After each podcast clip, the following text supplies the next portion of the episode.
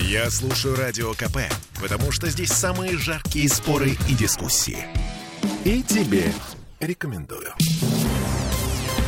Завершаем наш выпуск и завершаем мы его новостями спорта. Наш родной, обожаемый, горячо любимый футбольный клуб «Зенит» все не теряет надежды прерывать, наконец-то, позорную, я не побоюсь этого слова, и пусть меня и забьют сегодня в моем родном Купчино, позорную серию из восьми проигрышных матчей в Лиге чемпионов.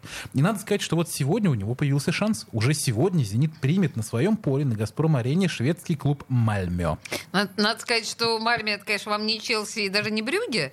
И на протяжении пяти сезонов шведы никак не могли пробиться в Лигу чемпионов, а когда наконец-то пробились, потерпели сокрушительное фиаско от Реала со счетом 8-0. Ну, в общем, одним словом, подопечных Сергея Симака, судя по всему, появились шансы. А, с другой стороны, не все так просто, потому что вот, например, недавно маленькая скромная Легия из Варшавы взяла, да и победила Спартак в Лиге Европы. Не разгромила, но победила вполне достойно. Вот. Может, и сегодня все окажется не так очевидно. Сейчас поговорим об этом с нашим э, спортивным экспертом, постоянным собеседником, тоже дорогим, любимым Сергеем Соколовым. Сергей! Сергей? Сергей, по-моему, там ошалел от твоего а, обращения к нему. Сереж Соколов, ты с нами? А, вот и сорвался. А? На, перенабираем. Пока перенабирают, я выскажу свою боль. На самом деле это же ужасно. Мальме — это очевидные аутсайдеры. Да почему? Слушай, с чего ты взял? На самом деле, я, я не знаю статистику, но, по-моему, Мальме... Объективно. Да? Но, но, Хорошо. Я на но самом деле я зарекалась вообще говорить на тему спорта всерьез с мужиками, потому что у них сразу начинаются всякие чудовищные комплексы, вот это вот все. Не правда ли, Сереженька? Нет, я обычно, когда Дима Я разговаривает... уйду из студии. Когда обычно Дима разговаривает с Сергеем Соколовым по телефону о футболе, обычно я ухожу, просто чтобы не вмешиваться в эту историю. Ну что, не получается у нас а, поговорить? Есть, Ага, да? Так, Есть, Сергей, добрый, добрый вечер еще раз. Что с тобой. Есть связь, случилось? появилась. Ага. Слышно меня? Да. Все в порядке? Так, ну что, Так, а, друзья, Мальме э, Зенит. значит, Мальме. Мальме Зенит. А, у меня сегодня такая возникла ассоциация на все на это дело. Ну вот внешне смотришь на мебель из Икеи, все очень просто. Ну прям настолько просто, что каждый ребенок разберется. А подчас бывает, начинаешь э, э, в детали вникать и не можешь собрать этот пазл. Вот э, и здесь важно терпение. Я очень э, вот э, каким-то образом э, думаю, жду, да, что у Зенита терпения сегодня хватит, потому что, ну, на бумаге, конечно, Мальмё здесь э, настолько сбалансированному Зениту не конкурент. И, конечно, вот эти две игры с Мальмё, они для Зенита во многом определяющие и э, ну, разные классы команд, короче, вот, ну, совершенно разные. Мгм. Если будет не победа «Зенита», это будет, безусловно, сенсация натуральная, по-другому не скажешь. А вот у меня такой вопрос, знаешь, философического характера. Вот, а, ну, ты, ты-то хоть согласен с тем, что Мальме это аутсайдеры? Ну, безусловно, безусловно. Но вы Вот. вспомните, в прошлом году ведь э, о Брюге говорили примерно то же самое. Это вообще такая, э, ну, отдельная ситуация, когда вот команда, на которую никто не ставит, но ведь давайте не забывать, что Мальмё прошли 4, прошел 4 отборочных раунда к Лиге Чемпионов. То есть вот они прошли по той дорожке, по которой, видимо, российские клубы пойдут через пару лет, если будут продолжать так играть, потому что мы в таблице коэффициентов набрали очков меньше, чем молдавский шериф, на секундочку. Ну, я на Вот, самом а деле чуть-чуть да. не о том. Я к тому, что э, Мальме аутсайдеры, и вот мы э, радуемся тому, что Зенит столкнулся с Мальме, потому что у Зенита появились шансы. Насколько это падение, а? ну, Вот скажи мне. Ну, серьезно. А это вообще, но это вообще ощущение внутреннего чемпионата. Мы часто про это говорим, а, исходя из того, насколько а, Зенит доминирует в России. Мы всегда смотрим, ага, ну вот Европа, мы же считаем свой чемпионат очень крутым, очень классным, и чиновники же любят об этом говорить, что у нас очень зрелищный, зрелищный турнир, в нем есть борьба, вы посмотрите, как все это происходит. Потом случается, случаются Еврокубки у «Зенита» и у других команд, и это просто такое тотальное, тотальное падение в бездну. И вот этот... э, э, Вот этот зазор, он, э, мы просто не увидели тот момент, когда этот зазор начал превращаться в каньон каньон настоящий. И сейчас это действительно так.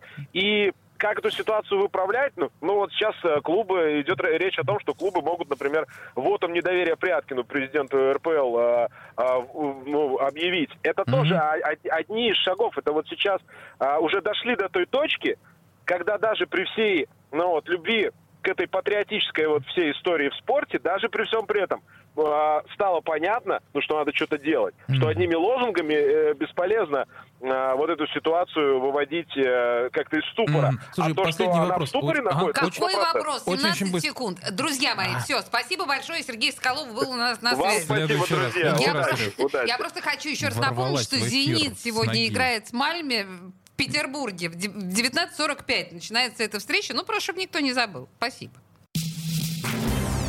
Темы дня. Я слушаю Радио КП, потому что здесь самые осведомленные эксперты. И тебе рекомендую.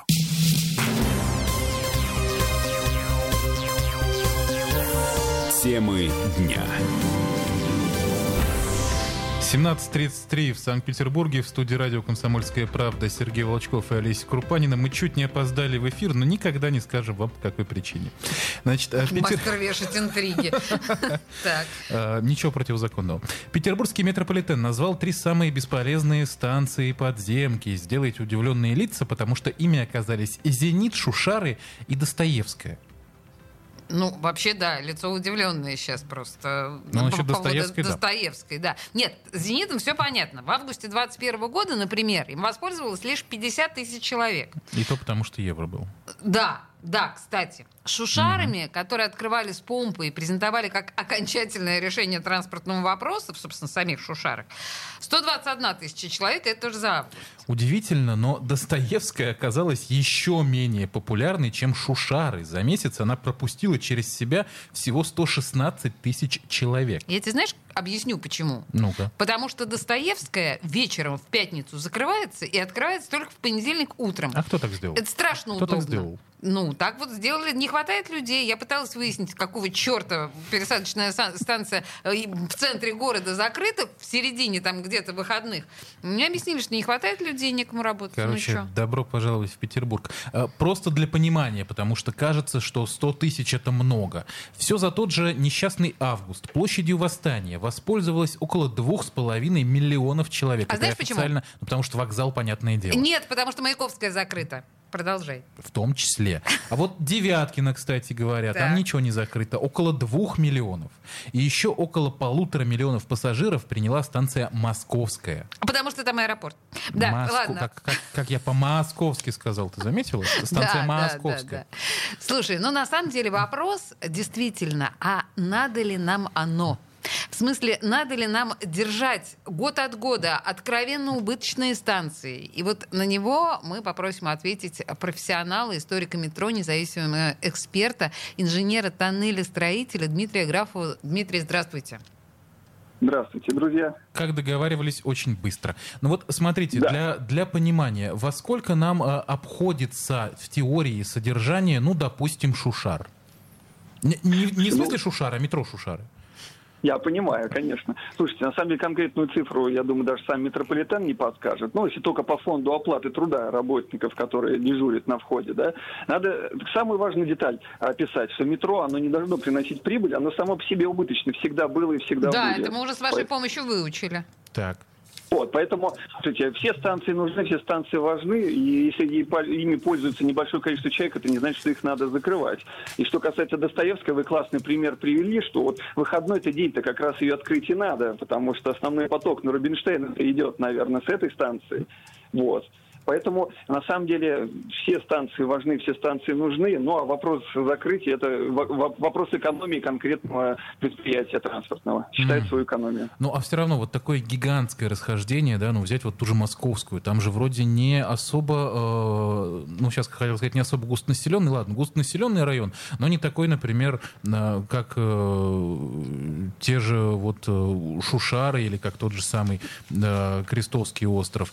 Э, может быть, есть какие-то ошибки в расположении станций, в планировке станций, которые делают их вот настолько непопулярными и настолько убыточными. Ну, согласитесь, убыточность тоже может быть разная, да, разных степеней. Ну да, совершенно верно. Смотрите, тут для каждой ситуации, каждая ситуация индивидуальна. Станция «Зенит», ее нельзя было пропустить, потому что беговая, никто из нас, вот мы с вами явно не скажем, что беговая не нужна. Очень нужна. Люди, кто живет в Приморском районе, ее оценили по достоинству. Поэтому без аварийного выхода, который бы по всем правилам и СНИПам должен был быть появиться, появилась станция. Поэтому здесь вопрос следующий. Да? Она Мгм. нужна была во время проведения спортивных мероприятий, а сейчас это, по сути, очень красиво украшенный эвакуационный выход. Вот, это первый момент. Шушары – это станция на перспективу. Мы еще с вами пока не смогли оценить ее в полной мере. Может, кто-нибудь помнит Парнас, как выглядел еще лет 10 назад, когда не было домов? Так А, самая да, история была там. чудовищный, чудовищный был пустырь просто, да. Именно. Я помню, как люди за картошкой ехали. При мне там были поля картофельные или капустные и везли со своих огородов какие-то э, ну, урожай свой. Поэтому не надо прямо сейчас Шушары ругать. Это станция на перспективу. Э, планируется туда подвести скоростной трамвай, чтобы колпинцы могли прямо туда подъезжать. Что они, собственно говоря, сейчас и делают, только на автобусах. Слушайте, Дмитрий, ну по большому счету, понимаете, вот ну таким лохам в смысле вот этих вот э, маргинальных районов, как я, кажется, что не трамвай нужно подгребать к станции метро, а станцию метро лучше построить как-то ближе к людям, ближе ну, к телу. вообще, да. Ну, И об э, этом ка- говорили еще, понятно, когда что, наверное, Шушары. конечно, там что-то застроится, все рано или поздно застроится. Но пр- просто прямо сейчас трагическое зрелище. В пустыне стоит этот э, павильон и никому не нужен. Ну, знаете, как вот э, в хорошей э, карточной игре сейчас еще один козырь достану из рукава и вам Давай. расскажу следующий момент, что на самом деле не просто так же метро пришло в Шушары, там депо находится, депо Южное. То есть так или иначе, хотели бы мы станцию, не хотели, в туннеле пришлось бы